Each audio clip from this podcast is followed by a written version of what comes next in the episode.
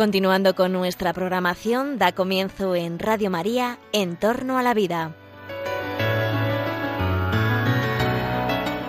Un espacio dirigido por Jesús San Román. Buenas tardes, queridos oyentes de Radio María.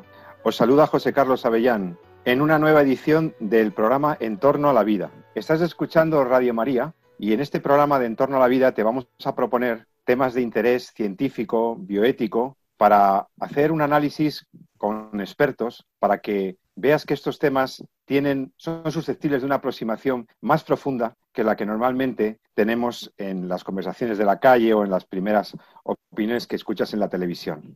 Vamos a hablar de un tema que te afecta porque todos somos ciudadanos de un mundo en el que hay enfermedades, en el que hay pandemias, en el que hay eh, problemas para acceder a los medicamentos, hay, eh, encontramos en la sociedad numerosas situaciones en las que, eh, bueno, un mundo globalizado no da respuesta de justicia y de equidad a las necesidades sanitarias de las personas. Lo hemos vivido eh, con otras enfermedades y otras pandemias, lo hemos padecido y lo seguimos padeciendo de algún modo con el coronavirus COVID-19 y hoy está en la mente de muchas personas cuál va a ser la solución a el COVID-19, si va a haber una vacuna, si no va a haber una vacuna, y si la hay, en qué condiciones debería ser.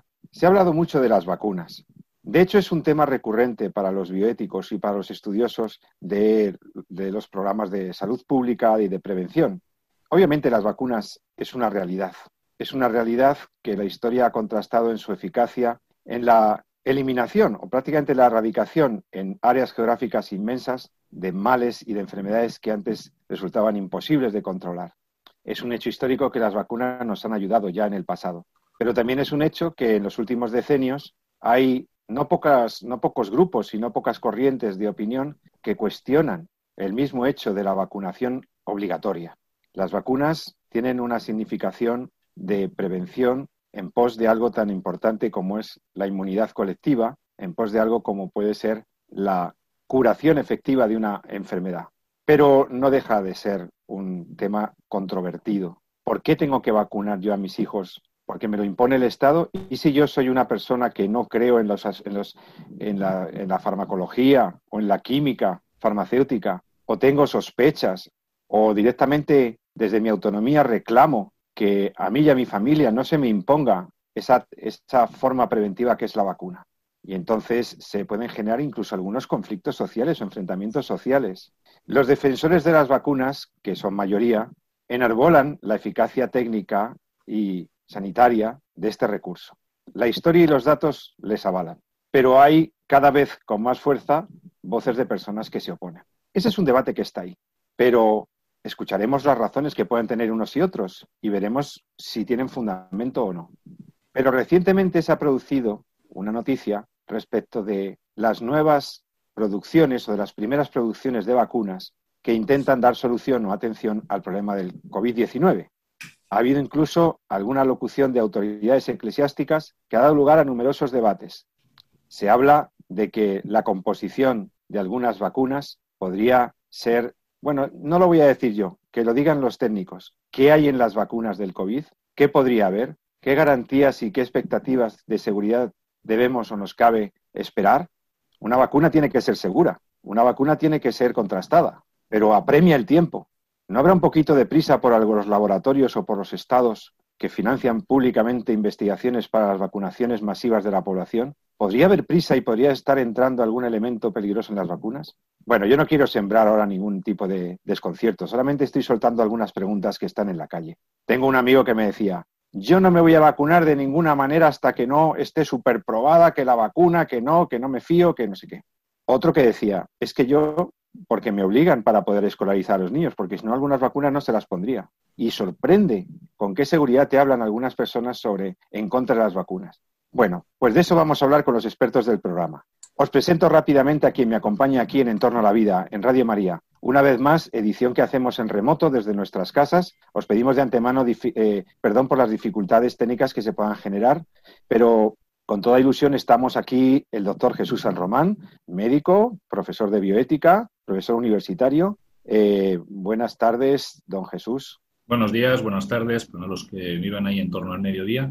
Encantado de estar aquí con todos. También nos acompaña, como habitualmente, nuestras dos expertas en bioética, la doctora Elena Postigo, que es profesora de Humanidades en la Universidad Francisco de Vitoria y además colaboradora en la Fundación Jerome Lejeune. Buenas tardes, Elena. Buenas tardes, encantada de estar aquí de nuevo con todos vosotros. Y una tarde más, un mediodía más, con la generosidad y la puntualidad que le caracteriza y la precisión de sus aportaciones, también tenemos la suerte de que esté con nosotros la doctora María de Torres, profesora universitaria, jurista, y es una persona formada en bioética que ya la, ya la has escuchado en muchos programas de Entorno a la Vida y hoy tenemos la suerte de que nos acompaña también María de Torres. Buenas tardes. Hola, hola a todos. Encantada de estar nuevamente en el programa. Bueno, eh, lo primero que quería era que sorprendierais a los oyentes, quien tenga la noticia reciente a la que se refirió Monseñor Cañizares. Eh, y luego, si queréis, vamos desgranando los problemas que tiene el programa, o sea, que tiene planteados el programa hoy con las vacunas. Eh, ¿de, qué, ¿De qué habló Monseñor Cañizares que generó eh, tan tremenda controversia en medios católicos y fuera de los católicos? ¿Qué se ha descubierto o qué hay probado sobre la composición de, algunas, de alguna línea de vacuna? ¿Qué, sabéis, compañeros? Pues bueno, eh, sí, que, empiece el, médico, que empiece el A ver, eh, bueno, es que has tocado, has tenido como siempre una entrada, una editorial del programa, Pepe, muy bonita, muy grande, muy provocadora desde mi punto de vista. Eh, has tocado temas eh, muy atractivos y, bueno, hay, que diferenciar. Yo creo que es importante. Tenemos todo el programa para hacerlo y, una cosa es el tema de las vacunas en general, como bien has hablado, y esa relación que pueda tener con el, eh, podríamos llamar, si queréis, el principio de autonomía, y podemos hablar, si queréis, un poco sobre las vacunas en general, ¿no? Como bien de salud pública o como algo que tú bien has explicado, que en algunos sectores, y tengo que decir que muy minoritarios y en gran parte, y ya aprovecho para mojarme, muy desconocedores de lo que es una, una vacuna, pues pueden estar más o menos cuestionadas. Y luego está en lo que en esta segunda parte del programa que con la que introducías ahora, que si queréis podemos empezar por ahí para centrar un poquito el tema, porque es lo relacionado fundamentalmente con el COVID, que es, eh, pues bueno, las declaraciones que ha habido eh, en relación a cómo se ha obtenido eh, o cómo se pueden obtener algunas de las vacunas relacionadas con el COVID. Esto pasa en todas las ramas de la ciencia, ¿vale? Y lo hemos, venimos hablando en el fondo es la base muchas veces del programa que tenemos aquí de Entorno a la Vida y, el, y es que aunque busquemos un fin bueno, desde muchas hay técnicas o procedimientos que no podemos emplear, ¿vale? Es decir, cuando queremos ayudar a una pareja, por ejemplo, a tener hijos, hay muchas formas a las cuales sí que podemos ofrecerle, pero sin embargo, ayuda y sin embargo hay otras que por la técnica que empleamos, por la forma en la que lo hacemos, no son legítimas. Entonces, una cosa son las vacunas, el concepto de la vacuna, ¿no? Y otra cosa son algunas vacunas que por tener en su procedimiento o en su proceso de generación o en su creación algunas cosas que son discutibles, pues tienen algunas reservas éticas. Pero habría que diferenciar, por lo menos al menos en este programa, en cuando hablamos de las vacunas en general, de si son buenas, de si son malas, de si el ciudadano debe o no debe o puede o no puede estar obligado eh, por el, legislador a la hora de ponerse una vacuna, por ejemplo, como comentabas, para escolarizar un hijo, de si hay algún límite a ese principio de autonomía, es decir, bueno, pues yo no quiero y, por qué me tienen que obligar eh, a pararme en un semáforo en rojo, por ejemplo, ¿no? O por qué me tienen que obligar a ponerme una vacuna. Eh, eso es una cuestión y la otra cuestión es, en concreto, a las vacunas que se están haciendo ahora con él para el coronavirus, para el SARS-CoV-2, que es como llamamos a, al virus para eh, evitar la enfermedad, que es la COVID-19, es si todas las vacunas son válidas o si hay algunas vacunas que pueden ser válido dicho usarlas, pero que ofrecen alguna reserva moral por el, tipo de vacuna que se está empleando o por el procedimiento técnico que se está empleando. Entonces, si queréis, después de centrar un poquito el debate, yo no sé si eh, tanto Elena o María están, tan de acuerdo, podemos, si queréis, hablar un poco de las vacunas del COVID, ¿no? Que es un poco lo más actual, lo que más nos toca y lo que ha, estado muy en los... Porque yo creo que aquí se ha confundido todo con las declaraciones que ha hecho Monseñor Cañizares, han aprovechado los antivacunas para meter su bandera, etcétera, cuando Monseñor Cañizares tenía un enfoque muy claro, muy conciso y muy concreto. Lo que pasa es que, claro, aquí todo se, saca de contexto, etcétera. y él se refería... Si te parece, Jesús, si te parece, Jesús, que nos, que nos glose la, noticia o la declaración, Elena, de qué, qué, es lo que, qué es lo que se ha dicho. Porque algún oyente puede estar perplejo todavía. ¿Qué es lo que ha dicho Monseñor Cañizares? A ver, Monseñor Cañizares no tengo en este momento la noticia exacta, pero lo que vino a decir y, a lo que salimos, por lo que salimos al paso en su defensa, fue que mm, para la obtención de estas vacunas se estaban utilizando eh, fetos abortados. Estas fueron las declaraciones, no recuerdo ahora mismo la formulación exacta, pero centró el problema, es decir, la obtención de la vacuna estaba ligado al feto abortado. Y un medio muy conocido eh, inmediatamente dijo que eso era un bulo. Eh, bien, eso nos permite un poco, mm, con lo que está diciendo Jesús, como centrar el tema. Yo iría, más que analizar las, digamos, las declaraciones del arzobispo Cañizares, iría, partiría del hecho científico, para después dar un análisis de carácter ético. Eh, Elena, si me permites antes de seguir. Sí, sí, sí. No le oímos a si me permites antes de seguir, eh, Monseñor Cañizares, ¿me oís bien o no? Sí, sí, sí, sí, sí. Adelante como hoy, hoy tengo algunas dificultades de conexión. Monseñor Cañizares, él realmente se refiere a un artículo publicado en la revista Science, donde en el artículo expresan reservas éticas. O sea, lo que Monseñor Cañizares eh, refiere no habla un, poco de las vacunas en generales, ¿no? sino que precisamente fue la homilía del Corpus Christi eh, eh, cuando habló de las dudas éticas que se estaban planteando en la producción de algunas vacunas pero no porque se lo, sí, bien porque lo pensaba él también, pero, pero es que había ya un artículo en una revista muy prestigiosa, que es un artículo en la revista Science, en la que eh, esa misma revista plantea ya algunas dudas éticas respecto a cómo se están generando, no todas, insisto, sino algunas de las vacunas. Ahora mismo, pues puede haber más de 100 líneas de investigación, pues se refería específicamente a algunas, ¿no?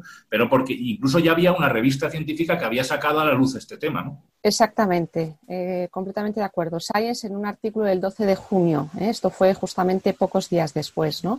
Entonces, en ese artículo prácticamente lo que se viene a decir es que de las 130, en torno a 130 ensayos de vacunas contra la COVID, hay seis de ellas que están utilizando eh, mm, se han obtenido líneas, perdón, que se han obtenido líneas celulares a partir de fetos abortados en los años 70 y 80. En particular, son dos líneas celulares. Una es la GEC 293, que se obtuvo de riñones de un feto abortado, y la PER-C6, que son eh, células producidas por la farmacéutica Jensen obtenidas a partir de células de retina de un feto de 18 semanas abortado en 1985. Hay que aclarar que no se están utilizando los fetos abortados en sí mismos, sino son líneas celulares obtenidas de originariamente de dichos fetos, ¿eh? derivadas de. Entonces, esto plantea una cuestión ética de primera magnitud. Es una cuestión que, por cierto, la Iglesia la ha tratado ya numerosas veces en documentos, que es el uso de material biológico humano de origen ilícito para obtener determinados medicamentos, vacunas, investigar sobre ellos. Es decir, la cuestión moral es esta, y yo creo que es un poco la que quizás deberíamos centrar, ¿no? Es decir, que entre las, las, condiciones éticas de la investigación, sea para una vacuna o sea para la elaboración de otro tipo de, de producto o de fármaco, eh, hay que contemplar una serie de requisitos éticos tanto en las fuentes, en los orígenes en la, y en la ejecución de todo un procedimiento, ¿no? Como ya hemos incluso nosotros comentado, el doctor San Román como también como eh, profesor de bioética de la investigación biomédica y científica, pues yo recuerdo un par de programas en donde se refirió específicamente a los requisitos éticos para que un fármaco, un producto sanitario, pues pueda salir adelante, pueda salir a la calle. No solamente hay que tener en cuenta condicionamientos de carácter social o de, utilidad o, y, económicos, etcétera, sino también algunos límites éticos. Entre ellos, entonces, se situaría en estos problemas éticos en el origen de una, de una investigación o de un trabajo de producción farmacológica, se sitúa, pues, este, este, entre comillas, escándalo de que se hubiera utilizado como fuente de recursos biológicos, pues, restos humanos, ¿no? Restos humanos de fetos abortados. Ahí se sitúa un poco la, la problemática ética. Y, hay que decir entonces, sí, adelante Jesús. Bueno, no es, eh, vamos a centrar un poquito, yo creo, si, queréis, eh, lo que comentaba Elena y, efectivamente el origen de estas células, ¿no? Y, porque en el fondo el, problema está en el origen. Evidentemente, ahora mismo no es importante entender que no se está usando para una vacuna en el siglo XVIII, 2000, en el año 2018, una célula obtenida en el año 1970, es evidente, ¿no? Sino que es, son el origen de estas células, por así decirlo, la raíz a través de la cual estas células se empiezan a sacar, se empiezan a cultivar, es precisamente, como bien explicaba Elena, eh, tejidos pulmonares en algunos casos, de fetos abortados, etc. Pero eh, no son células, es muy importante explicar, que no son células que se hayan sacado directamente, las que hay ahora, que se hayan sacado directamente de fetos abortados del mes pasado, por así decirlo o que se hayan obtenido directamente de tejidos de fetos abortados de las clínicas abortistas que tenemos aquí al lado, ¿no? sino que son células, son cultivos, es lo que llamamos en biología líneas celulares. Son células que se han ido cultivando en diferentes cultivos, pero que tienen su origen efectivamente en eh, fetos que fueron abortados, tejidos de fetos que fueron abortados en su momento. ¿De acuerdo? Entonces, esto es importante para entender después la valoración ética que se hace, ¿no? Porque en el fondo, eh, pese a que ya el tema se discutió en la Academia Pontificia por la Vida eh, hace ya años, ¿no? y incluso está recogida también, como luego podremos comentar en la Dignitas Persona, eh, algunos de los comentarios respecto. A mí sí me parece muy interesante la llamada a la advertencia, ¿no? es decir, no podemos acostumbrarnos a tratar este tema con frivolidad. Y es muy importante hacer una valoración respecto a lo que estamos usando.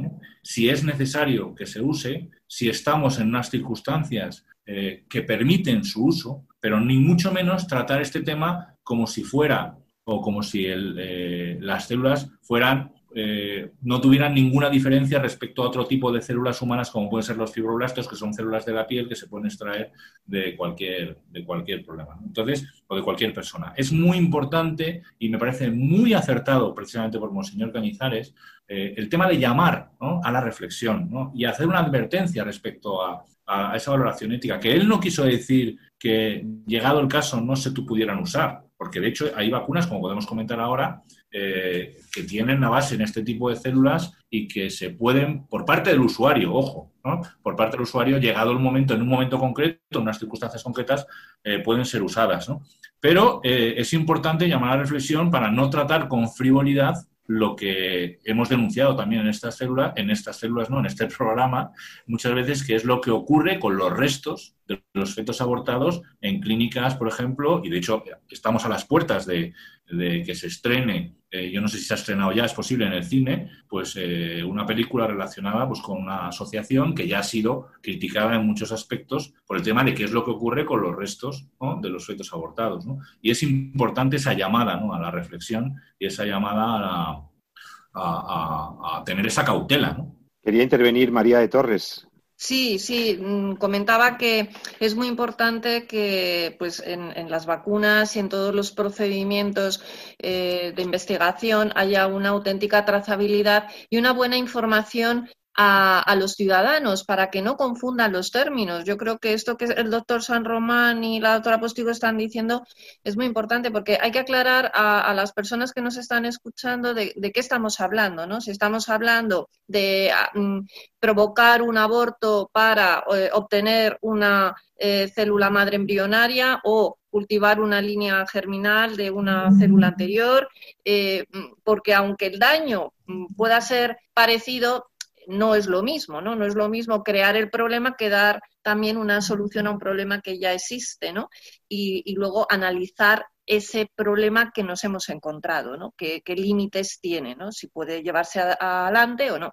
Cuándo es posible investigar, con líneas celulares y cuándo no. Si ese problema lo hemos creado o ese problema ya existía. Quiero decir que los problemas éticos que giran en torno a esto eh, hay que verlos desde muchos puntos de vista, ¿no? Desde el origen, como decimos, desde qué tratamiento se le va a dar a esa línea, desde qué finalidad, qué limitación va a tener etcétera, ¿no? Entonces, eh, eso es muy importante que aclaremos porque es lógico que las personas que nos escuchan, que no son expertas en esta materia, pues puedan confundir las cosas. Y también para aclarar las palabras que ha dicho eh, Cañizares, ¿no? Porque puede malentenderse. Em, hemos hablado efectivamente, como decís, en otros programas del tema de la investigación en los medicamentos. Eh, la Agencia Española del Medicamento tiene unos protocolos eh, muy, muy claros y sobre todo mm, con unas líneas éticas pues también muy claras. Y además no solamente exige que em, esa vacuna o un medicamento no sea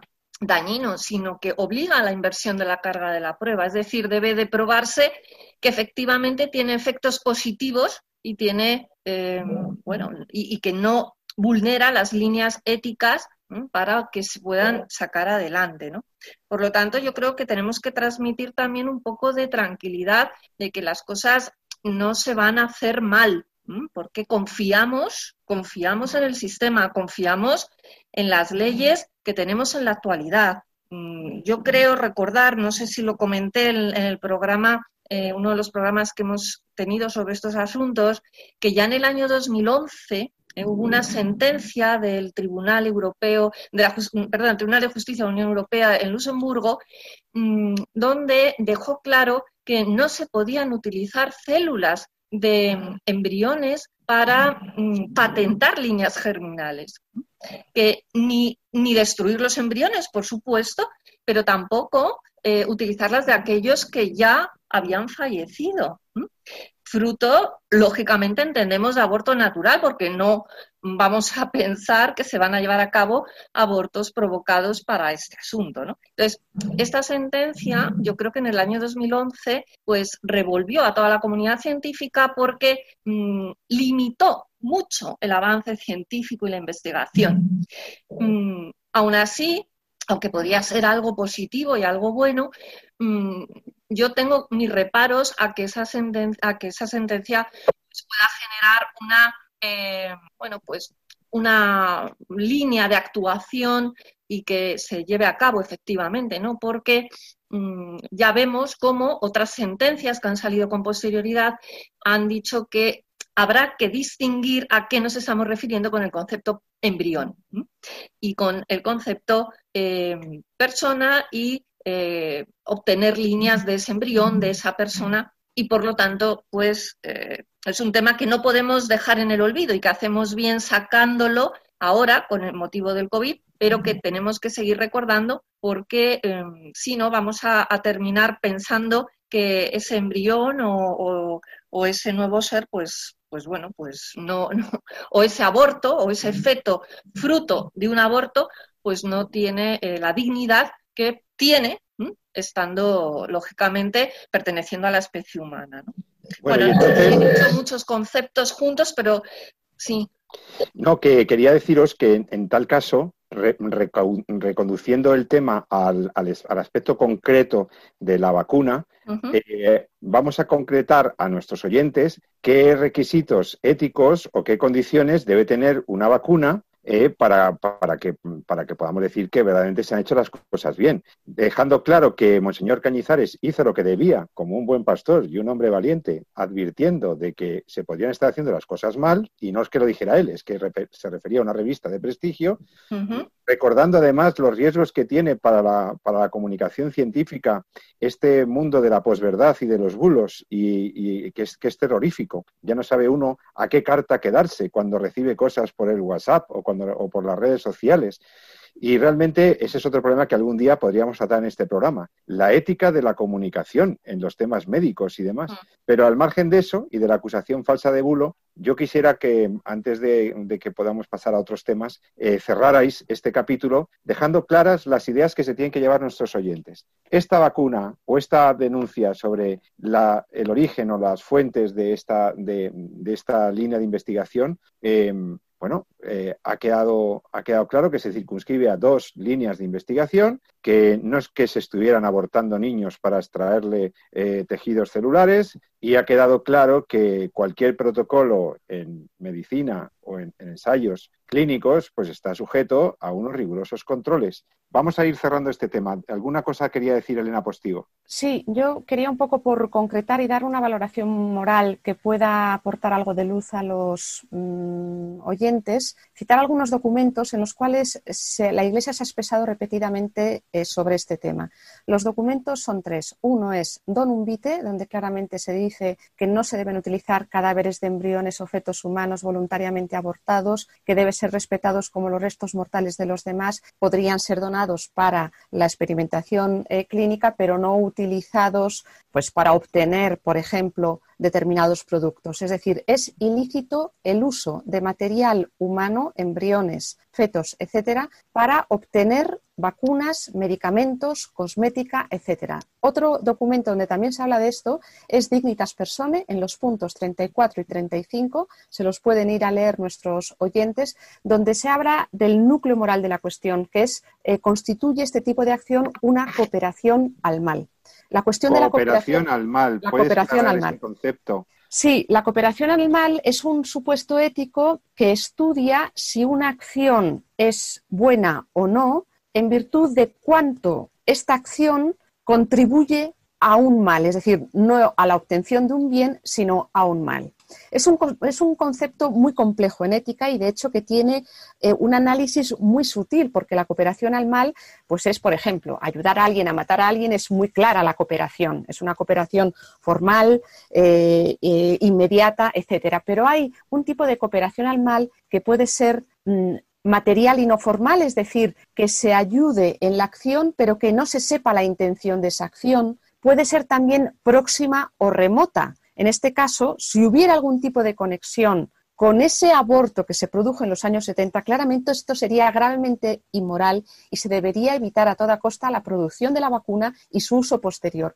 ¿Qué sucede? Que hay una desconexión total entre quien utiliza la vacuna, que además no tiene otro medio para protegerse, como sucedió en su momento con la vacuna para la rubeola o la para la varicela, que también se obtuvieron de líneas celulares de fetos abortados. Esto quizá nuestros oyentes no lo saben y se escandalizan, ¿no?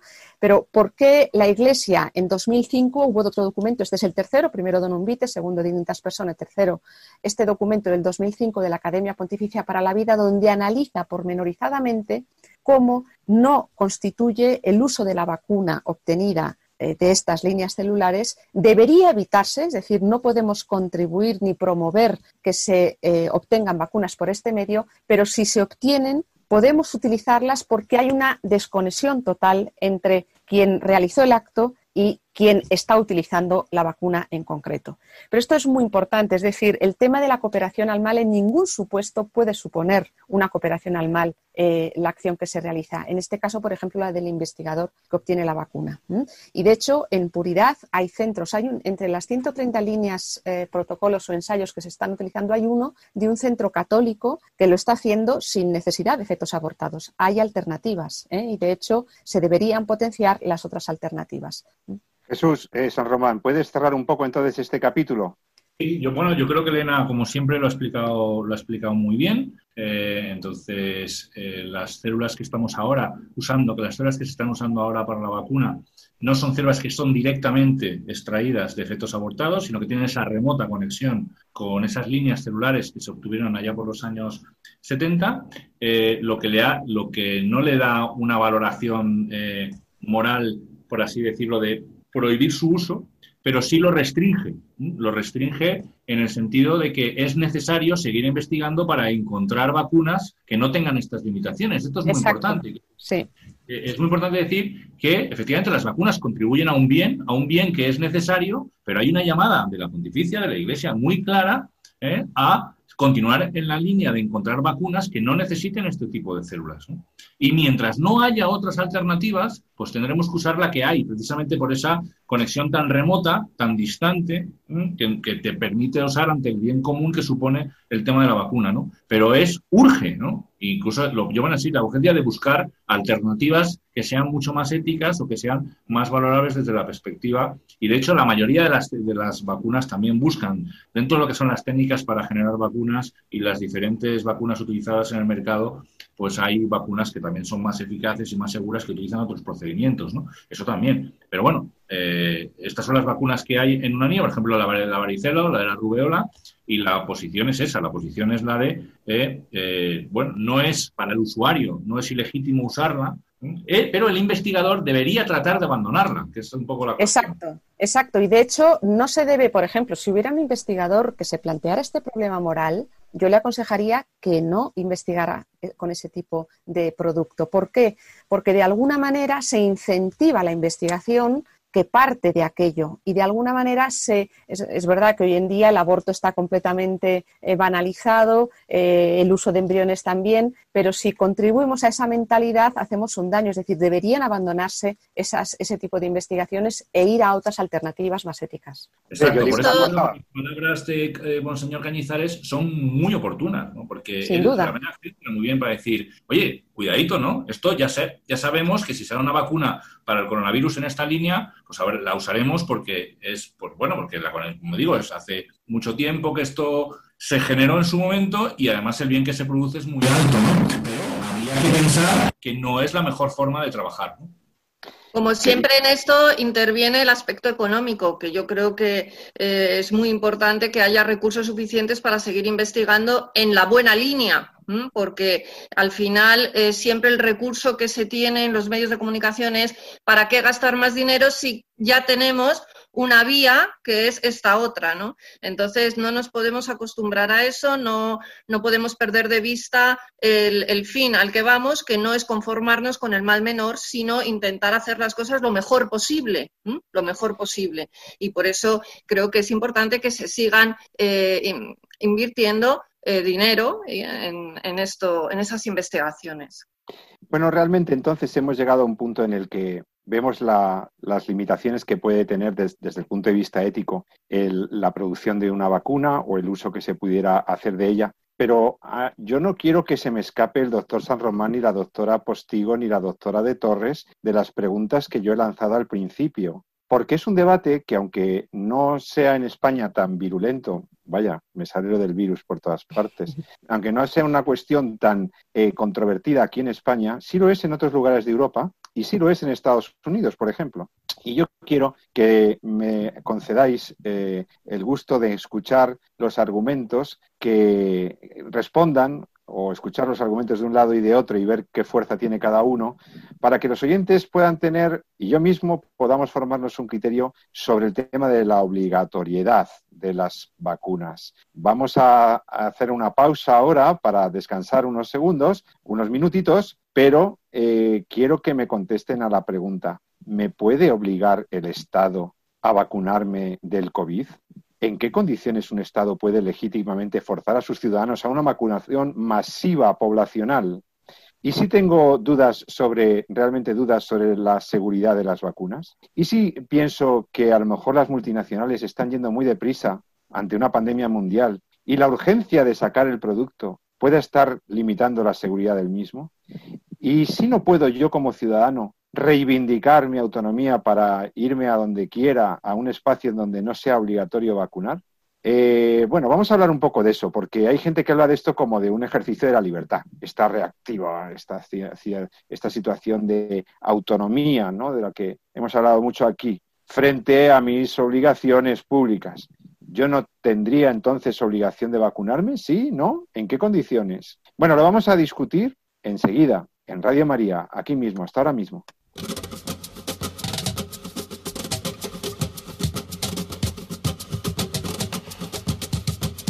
Sin miedo sientes que la suerte está contigo, jugando con los duendes, abrigándote el camino, haciendo a cada paso lo mejor de lo vivido, mejor vivir sin miedo,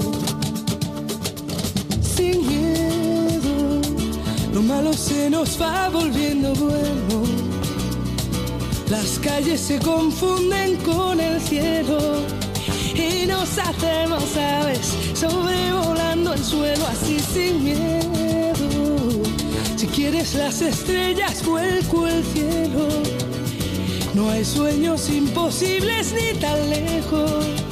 Si somos como niños, sin miedo a la locura, sin miedo a sonreír, sin miedo sientes que la suerte está contigo jugando con los duendes, abrigándote el camino, haciendo cada paso mejor de lo vivido. Bien, y ya estamos de vuelta con todos vosotros en Entorno a la Vida. El que os habla, José Carlos Avellán, ha hecho una formulación de unas preguntas bastante provocadoras para los contertulios expertos de este programa, En torno a la vida. En Radio María lo que queremos es, como bueno, pues como siempre has escuchado en todos nuestros programas, pero desde luego en el nuestro, en el entorno a la vida, intentar encontrar los argumentos, los argumentos de fondo, los argumentos también del magisterio de la Iglesia, los argumentos filosóficos, técnicos, para que podamos formarnos un juicio correcto, ponderado, adecuado, bien informado sobre temas que son muy delicados. Hay madres y padres haciendo eh, manifestaciones en algunos países para decir que esto de las vacunas, que es una agresión, que son peligrosas, que no las quieren para sus hijos. Y amigos, las vacunas han demostrado su eficiencia, su eficacia, perdón, históricamente. Han salvado miles de millones de vidas, de enfermedades mortales y de enfermedades quizá no mortales, pero muy incómodas. En realidad, lo de las vacunas es un hecho que va con la sociedad contemporánea y con las políticas de prevención y salud pública. Pero algunos enmiendan la mayor, le echan un órdago y hacen una enmienda a la mayor. Yo no quiero ser vacunado porque yo me creo que la vacuna esta va a ser activada por las antenas del 5G y no quiero saber nada de estas vacunas del COVID que se están haciendo ahora. Sí, sí, la doctora Postigo y la doctora de Torres se ríen, pero esto yo lo he escuchado. Eh, dejando a un lado opiniones que puedan tener poco fundamento científico, lo que sí es cierto es que está sobre el tablero esa controversia. ¿Puede el Estado imponerme que me meta un fármaco que lleva consigo una enfermedad para que mi cuerpo reaccione? Porque eso es una vacuna en el fondo, ¿no? Es incorporar a mi organismo una suerte de grado de enfermedad para generar la suficiente reacción en mi organismo que me haga inmune a ella. Eh, bueno, a ver, yo voy a hacer de abogado del diablo en esto, eh, porque yo veo al doctor San Román, al médico, que está ya que se muerde la lengua de todas las cosas que he dicho. Bueno, vamos a, voy a dejarte primero exponer los argumentos a favor de las vacunas. Jesús, ánimo. No, pues si no son, a ver, si tampoco son argumentos a favor y en contra. Yo eh, en este tema, eh, bueno, sí que entiendo que hay gente, porque hay muchas, muchas opiniones en este mundo y todas, eh, bueno, pues son libres de ser expresadas, ¿no? Y es verdad, como bien has dicho, hay, gente, hay un movimiento y quizá un movimiento cada vez eh, más conocido, no diría yo cada vez más grande, pero sí cada vez más conocido por esto de la globalización y lo bonito de lo ecológico, en el cual se plantea, eh, pues bueno, pues el tema del no a la vacunación. ¿no? Me atrevería a decir también que si hiciéramos una encuesta ahora con el tema del COVID y, y la vacuna del COVID, pues si fuera, a ver cómo, sería la opinión de mucha de la gente, ¿no?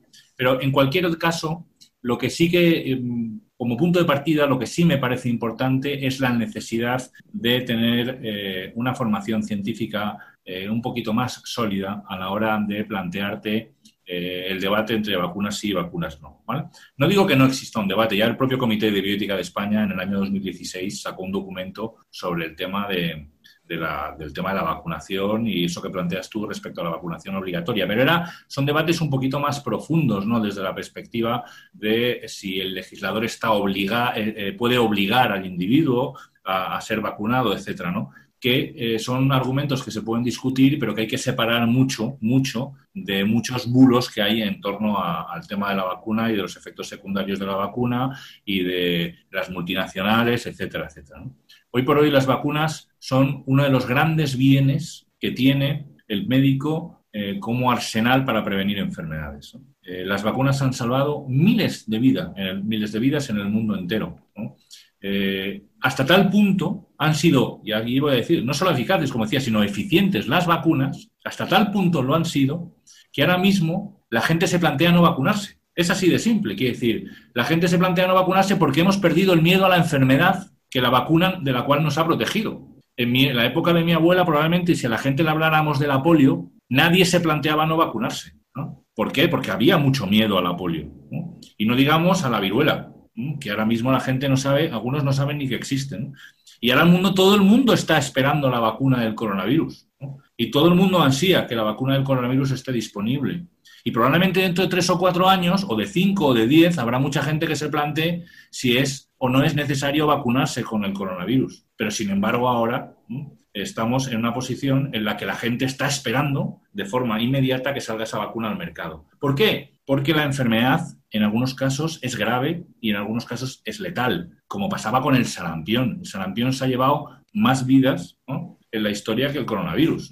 Y hoy por hoy, sin embargo, pensamos que el sarampión, bueno, pues le damos poca importancia. ¿Por qué? Pues porque le hemos perdido esa perspectiva. Entonces, las vacunas, desde el punto de vista científico, son un bien, un bien social, un bien público y eh, tienen la peculiaridad de que están dirigidas a personas sanas. Es decir, se vacuna a alguien para que no se enferme. Y eso, claro, cambia a veces la percepción. Yo, si estoy sano, ¿por qué me tengo que vacunar? Cuando estamos enfermos no tenemos esa percepción, porque si estamos enfermos queremos curarnos, pero cuando estamos sanos a veces no entendemos por qué tenemos que tomarnos una medicación, como puede ser, por ejemplo, una profilaxis de la meningitis, o tomarnos una medicación para no cogernos malaria, cuando nos vamos a un país africano, o vacunarnos de la fiebre amarilla si nos vamos a un país africano o en el cual la fiebre amarilla es endémica, o del tétanos, o de la rubeola, o de la hepatitis A, o de la hepatitis B, o de todas las enfermedades que tienen vacunas. Puede que nos cueste más entenderlo porque no tenemos esa enfermedad tan cercana, pero te aviso, por ejemplo, que la percepción que hay de la vacuna contra la malaria en el Congo probablemente no sea la misma que la vacuna que tenemos con nosotros aquí. Eso no le quita, o sea, la percepción que no, es lo, no le quita realmente fuerza ni valor a la vacuna. La vacuna tiene un valor brutal y es el hecho precisamente de haber eliminado la prevalencia o la presencia de esa enfermedad en el bien común. Y por tanto, para que eso siga así, es necesario que la, gente se siga vacunando. Eh, yo quiero escuchar la opinión de la doctora de Torres. Eh, ¿Usted es antivacunas, doctora? Bueno, yo no soy antivacunas porque hasta el momento presente mm, no me han comunicado que ninguna de las vacunas que me he tenido que poner a lo largo de mi vida tenga eh, graves problemas de seguridad. ¿Eh? si a lo mejor mm, surge eso, como puede surgir ahora con el COVID, pues me lo replantearía, ¿no? Pero claro, yo como jurista apelo a los principios de la socialidad, sociabilidad y la responsabilidad. Y es que vivimos en sociedad. Yo no me vacuno solo para mí, yo me vacuno porque es que vivo en sociedad y si no me vacuno puedo contagiar a muchas otras personas. Ese es el problema de la vacuna desde el punto de vista eh, social y jurídico, que tengo una responsabilidad con, los, con las personas que convivo.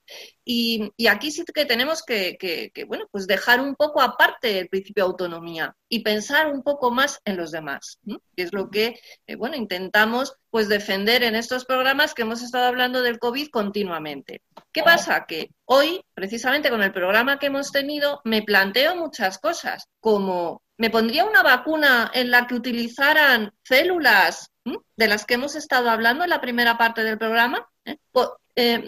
Eh, eh, ¿Sería un bien, un mal menor el proteger a las personas con las que convivo y la sociedad en la que vivo utilizando células, vacunas en las que han utilizado líneas germinales Mm, de bueno pues fetos abortados o incluso que destruyeran embriones para utilizar que todo puede llegar ¿eh?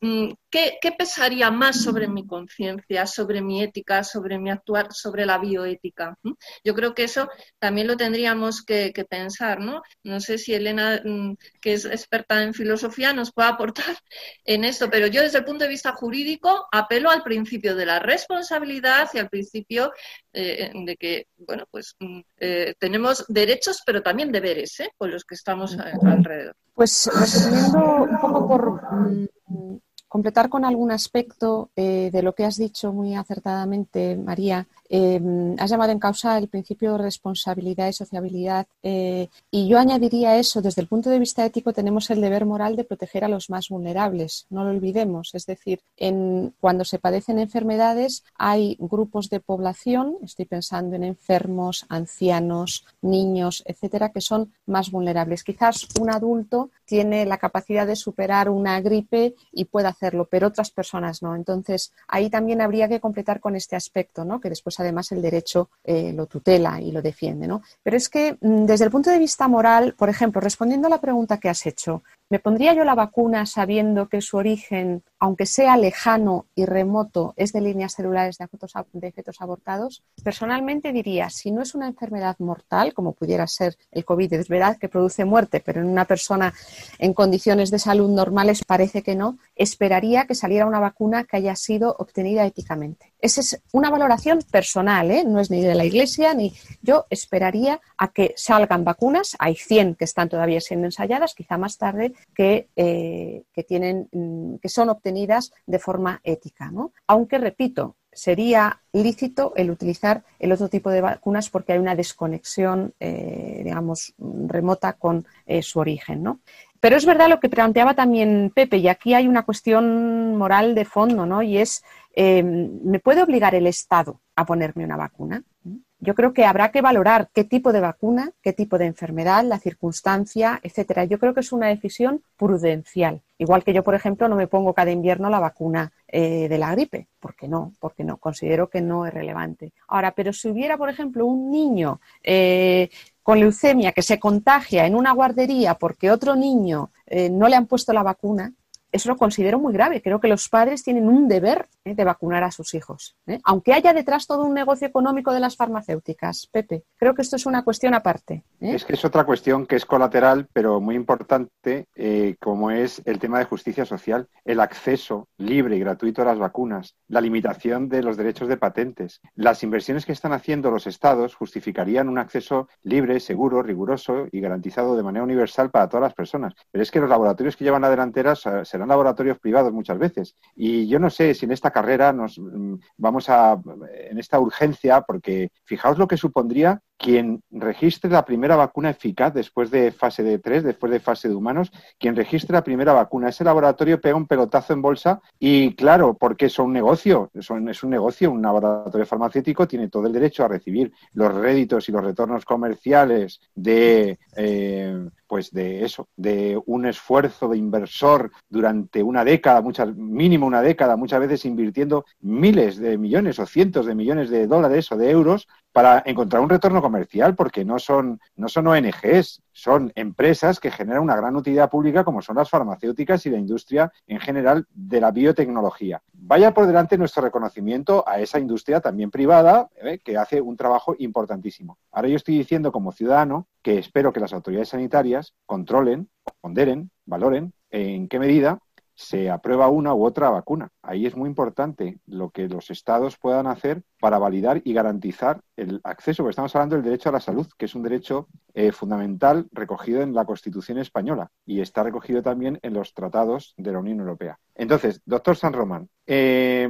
¿debemos estar inquietos por las prisas, por esta carrera eh, comercial, investigativa, de los laboratorios y de los grandes centros de investigación estatales por alcanzar la primicia de la vacuna? ¿Debo, debo estar preocupado? A ver, pues mi respuesta podría ser eh, eh, sí, pero no, o no, pero sí, si quieres. Porque. Que fueras eh, gallego. Te lo explico, trato de explicarlo. vamos a ver, ya hubo un artículo en el, en el artículo en una revista que se llama Nature, Nature que tiene varias vertientes, Nature Medicine, Nature Immunology, eh, pues en una en la que hablaba precisamente de algunos mecanismos a través de los cuales el sistema inmunológico reaccionaba frente al, al COVID-19. Es un artículo para mí muy interesante, eh, yo es de los que más he mencionado y más he citado, es muy cortito, pero concluía diciendo que había que tener eh, cierto cuidado porque hay algunas peculiaridades en la enfermedad del COVID en los cuales el sistema inmunológico pues puede incluso esa respuesta exagerada que ya conocemos todos en los medios de comunicación puede incluso agravar la enfermedad y cuando nosotros generamos una vacuna, pues a veces lo que estamos es provocando una respuesta inmunológica. Entonces él llamaba un poco a la cautela, pero no a suspender la investigación o no a las vacunas, sino a hacer la investigación como mandan los cánones científicos, Es decir, respetando los plazos, respetando las diferentes fases que ya hemos comentado en este programa respecto a esos tiempos en los cuales, o esas fases en las cuales un fármaco tiene que salir al mercado, que es luego una fase 1, una fase 2, una fase 3, etcétera. Eso no son fases eh, arbitrarias, cada una tiene su enfoque, su enfoque de buscar la seguridad, de su enfoque de buscar la eficacia, de buscar la eficiencia, utilizando las dosis adecuadas para provocar la respuesta que uno quiere, y de buscar la seguridad, ¿vale? Entonces, eh, todo eso también cuesta un dinero, Pepe, y eso es un dinero que las estas emplean y no todas las vacunas, después de llegar a fase 3, son eh, o no todos los fármacos después de llegar a fase 3 eh, salen al mercado. Muchos de ellos son abandonados precisamente porque no se consiguen los efectos esperados o los riesgos superan a los beneficios y tienen que ser retirados de la investigación.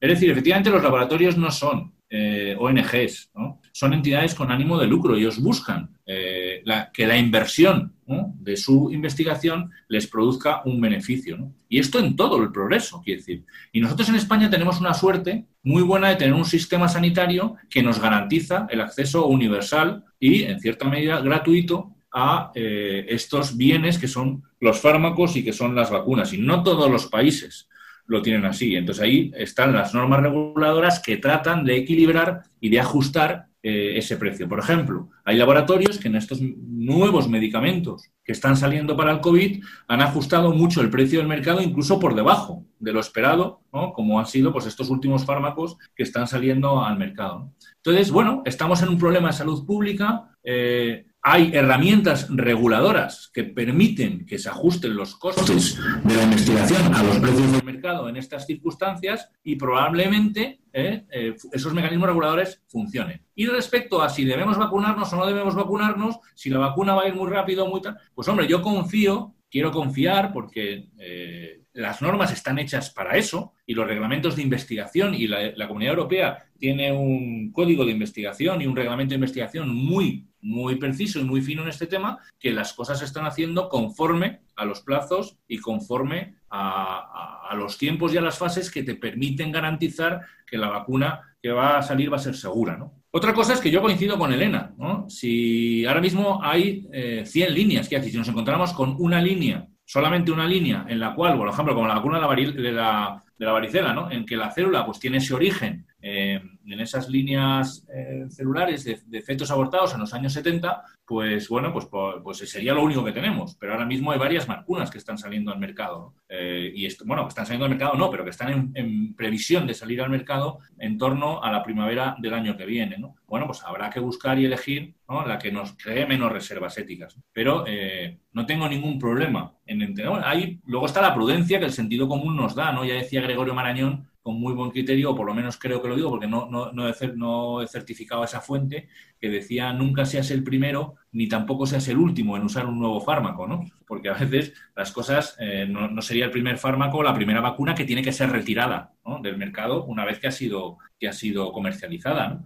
Pero tampoco, si una cosa es eficaz y es buena, tampoco nos vamos a quedar sin usarla si no hay ninguna limitación ética para dejarla hacerlo. Entonces, yo no me gusta en este tema, o yo no soy partidario en este tema de generar, porque como en todo se pueden generar todo tipo de teorías eh, conspiranoica. Hemos pasado una temporada, si os acordáis, en el que el COVID, pues ahora ya parece que nadie discute, que tiene un origen prácticamente natural, que no ha sido generado en ningún laboratorio de investigación eh, raro, etcétera, ¿no? Pero bueno. Puede, eh, todavía está por ahí pululando la tesis de que puede haber salido del laboratorio, aunque no fuera creado allí. ¿eh? Sí, puede, sí, está por ahí pululando todavía, pero vamos, parece que la, ciencia cada vez más eh, se decanta por lo, por lo anterior, ¿no? Y sobre todo por las nuevas mutaciones que está viendo. Y, y, bueno, hay algún otro virus por ahí que está también a las puertas de la esquina, como decían la semana pasada los medios de comunicación, esos nuevos virus de la gripe. Así que vete tú a saber lo que nos espera, ¿no? Lo que sí está claro es que el hombre está en esa carrera, pero no carrera comercial, en esa carrera constante de generar nuevas herramientas que nos permitan vivir eh, pues,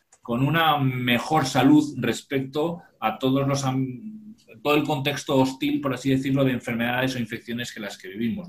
Y esto pasa en las vacunas, pasa en los antibióticos, pasa en, la en las cirugías y la tecnología asociada a la cirugía. Ahora mismo se operan enfermedades de forma totalmente diferente a como se operaban en la misma enfermedad hace 20 años. Eso es, eso es la mejora, ese es el progreso. ¿Que hay riesgos? Sí. ¿Que a veces las cosas se tienen que retirar porque no funcionan como se esperaba? Sí. ¿Que hay gente que eh, saca una rentabilidad económica de esos progresos? También. ¿no? Y bueno, jugamos un poco en esas reglas, equilibrando el bien común con las normativas reguladoras que los poderes del Estado nos permite y continuamos avanzando. ¿no? Yo en ese sentido estoy eh, bastante tranquilo. Yo creo que la vacuna saldrá. Eh, habrá que ver si las primeras que están usando un mecanismo de inmunogenicidad que pueda no ser muy duradero son las vacunas que a lo largo del tiempo se van a quedar en el mercado? Probablemente no. Probablemente las primeras vacunas que salgan sean vacunas que van a tener una respuesta inmunológica muy temporal para pasar esta pandemia. No lo sabemos, pero es muy probable.